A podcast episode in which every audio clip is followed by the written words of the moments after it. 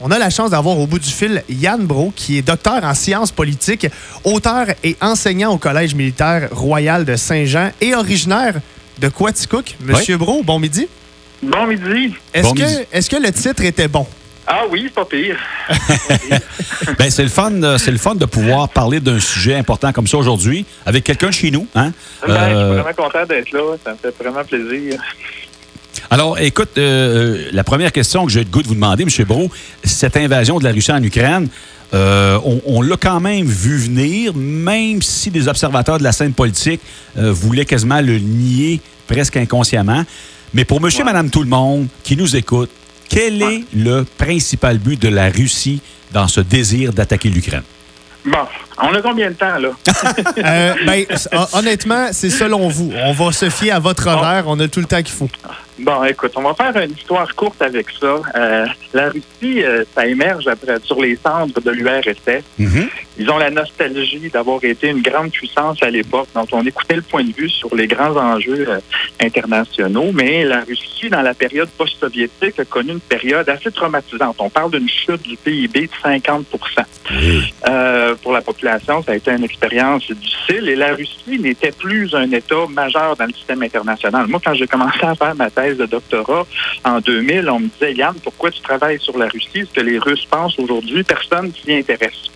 Puis est arrivé pour les Russes un événement assez traumatisant. En 1999, l'OTAN, donc l'ancienne ennemie de l'URSS, Oui. décide d'accueillir des nouveaux membres. hein. Mhm, La mhm. Pologne, la République tchèque, la Hongrie. Puis une semaine après avoir commis ce premier élargissement-là de l'OTAN, il y aura quatre vagues successives, ben, l'OTAN décide, sous la gouverne des États-Unis, de s'introduire un peu un rôle de gendarme sur la scène internationale. On avait à l'époque un, un dictateur dans un pays qui s'appelait la Yougoslavie. Oui. On craignait un génocide au Kosovo, puis euh, l'OTAN a décidé d'outrepasser son mandat. L'OTAN, c'est une alliance défensive, donc Oui, le Canada oui. est là-dedans. S'il y a un État qui devait attaquer un des membres de l'Alliance, on est tenu de, se De le défendre. défense. Mhm. Mais en 99, on a fait plus que ça. On est allé faire justice à un dictateur qu'on n'aimait pas, puis on a attaqué pendant 78 jours la Yougoslavie.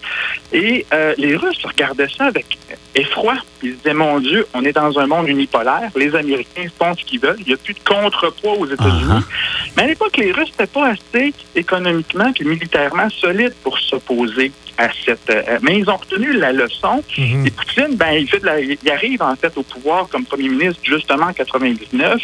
Le vieux président Yeltsin, celui qui aimait bien euh, boire de la vodka avec son ami Bill Clinton à l'époque, disait aux Américains, ça n'a pas de bon sens. Il était tellement fâché qu'il dit, je vais diriger, mais je vais rediriger mes ogives nucléaires en direction Mhm. des, des Éta- des États-Unis, mais personne ne le prenait au sérieux. Donc- ce qu'on a vu depuis 20 ans, c'est une longue dégradation des relations entre la Russie et l'OTAN. Et la Russie, à travers l'Ukraine, elle cherche à renégocier un peu un rapport de force qui lui est très désavantageux. Elle est inquiète parce que les Américains, depuis 2002, ont dit, nous, on, on se méfie de l'Iran, on se méfie de la Corée du Nord, on aimerait ça installer un bouclier de défense antimissile, puis on est allé installer des bases de lancement juste à côté de la Russie, en Pologne puis en Roumanie. Les Russes se sentent menacés parce qu'ils se disent si jamais il devait y avoir une guerre, les Américains sont en train de nous déposséder de notre capacité d'avoir une riposte nucléaire. Donc pour eux, c'était un enjeu qui était qui était grave et qui était important. OK. Le temps a continué d'avancer. Pas trop fatigant mon cours d'histoire, non? Ça va? Non, ça va? 2008, il y a un sommet de l'OTAN à Bucarest. Euh, L'Ukraine demande de rentrer dans l'OTAN. Les Français et les Allemands disent non, non, non, les Russes vont se fâcher, on ne peut pas faire ça. les Américains posent beaucoup, puis il y a une résolution ouais. qui dit en 2008, un jour, l'Ukraine va faire partie de l'OTAN. Les Russes disent non, faut pas que ça arrive. Euh, pas seulement l'Ukraine, il y avait la Géorgie aussi qui était à côté. Et puis pas longtemps après, ben, il y a eu une guerre en Géorgie. Les Russes sont rentrés en Géorgie, hein, on s'appelle en 2008, puis ils ont euh, libéré deux autres républiques autoproclamées qu'on appelle l'Ossétie du Sud, puis l'Abkhazie, puis ils se sont installés leur base, euh, leur base là-bas. Bref, tout ça pour dire que l'événement auquel, extrêmement malheureux, auquel on assiste au- aujourd'hui, c'est un peu un geste désespéré d'une Russie qui a essayé depuis 20 ans de contrebalancer l'expansion géopolitique euh, américaine dans la région et qui dit non, l'Ukraine, quand même, les boys, vous ne pourrez pas l'avoir avec nous autres. Pour les Russes, l'Ukraine, là, c'est le cœur de ce qu'ils s'imaginent être leur civilisation slave orthodoxe Kiev, c'est une ville qui a plus que 1000 ans.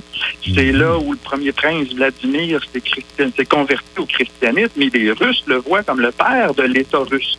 Alors que l'idée que les troupes américaines puissent occuper le cœur de ce qu'ils considèrent être leur civilisation, Mhm. pour eux, c'est absolument inacceptable. Puis Poutine disait, ben, il y a des lignes, il y a une ligne rouge. Si vous allez là, on vous laissera pas faire.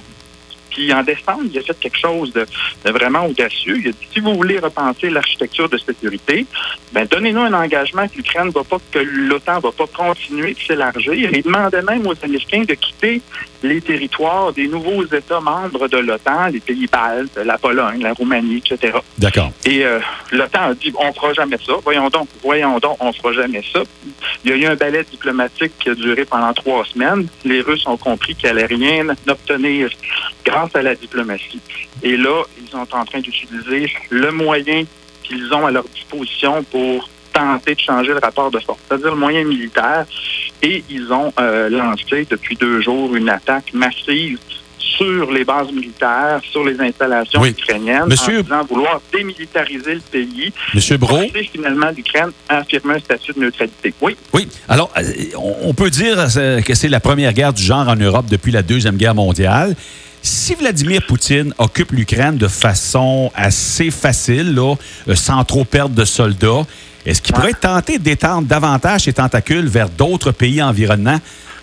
Ben, la réponse, je peux me tromper, là, je vais dire ma boule de cristal, elle vaut pas cher par les temps qui courent. Euh, J'ai toujours soutenu que non, parce que s'il devait s'étendre au-delà, ben, il s'étendrait dans un État qui est membre de l'OTAN. Mhm. Et là, il y aurait un engagement formel de tous les États membres de se porter à la défense. Joe Biden était extrêmement clair là-dessus. Il ne serait pas question de laisser les Russes attaquer un des États membres de notre alliance. Mhm.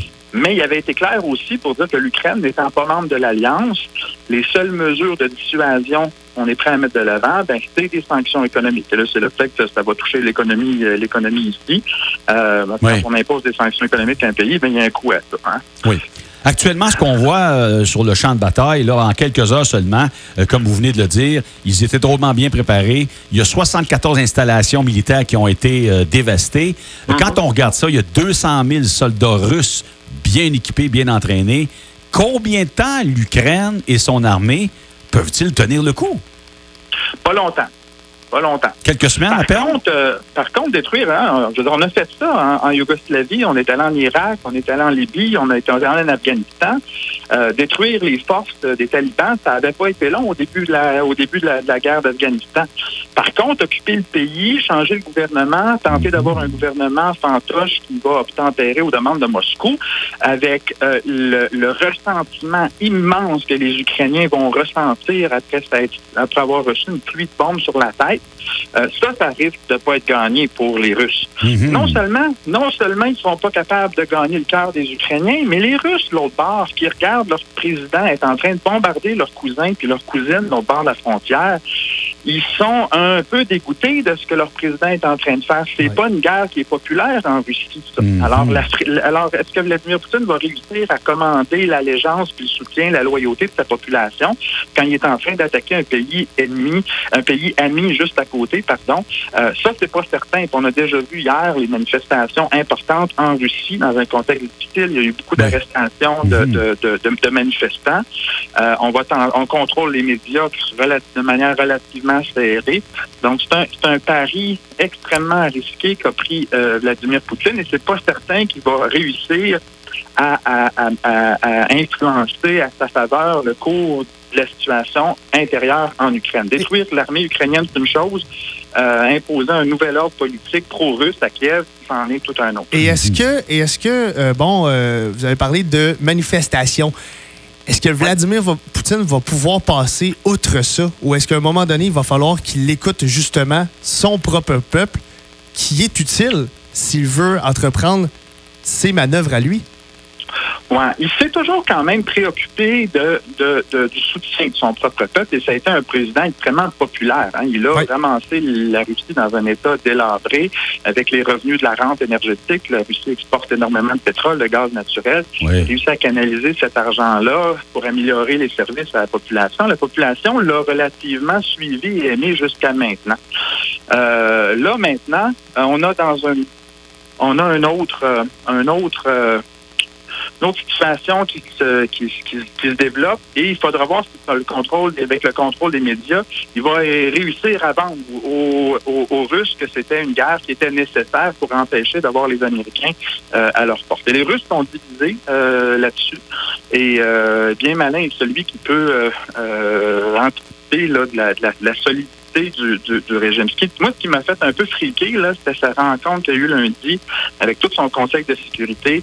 Puis là, il a mis son ministre de la Défense, son ministre des Affaires étrangères, son premier ministre. Ils sont tous venus un après l'autre dire que c'était une bonne idée de reconnaître les deux républiques sécessionnistes, puis qu'ils appuyaient le président. Ouais. M'envoyaient dans leur face là, que le, le cœur n'était ben pas là. Euh, il va avoir des coûts économiques à, ça, puis le premier ministre qui va avoir à rendre, un, rendre, compte, rendre des comptes économiques au président dans les prochains mois, il risque dans une situation euh, compliquée et difficile. Et parlant de, de, sanctions économiques, de plusieurs, on l'a vu là depuis les, les, 48 dernières heures, je dirais, là, ça tombe les sanctions économiques d'un peu partout dans le mm-hmm. monde. Est-ce que vraiment ça va avoir un impact sur la situation ou c'est un peu un coup d'épée dans l'eau? Bien, ni un ni l'autre. C'est-à-dire qu'il y a un coût important. Il y, a, certainement des gens autour de Poutine, parmi ses amis oligarques, qui ont leurs avoirs gelés à l'étranger.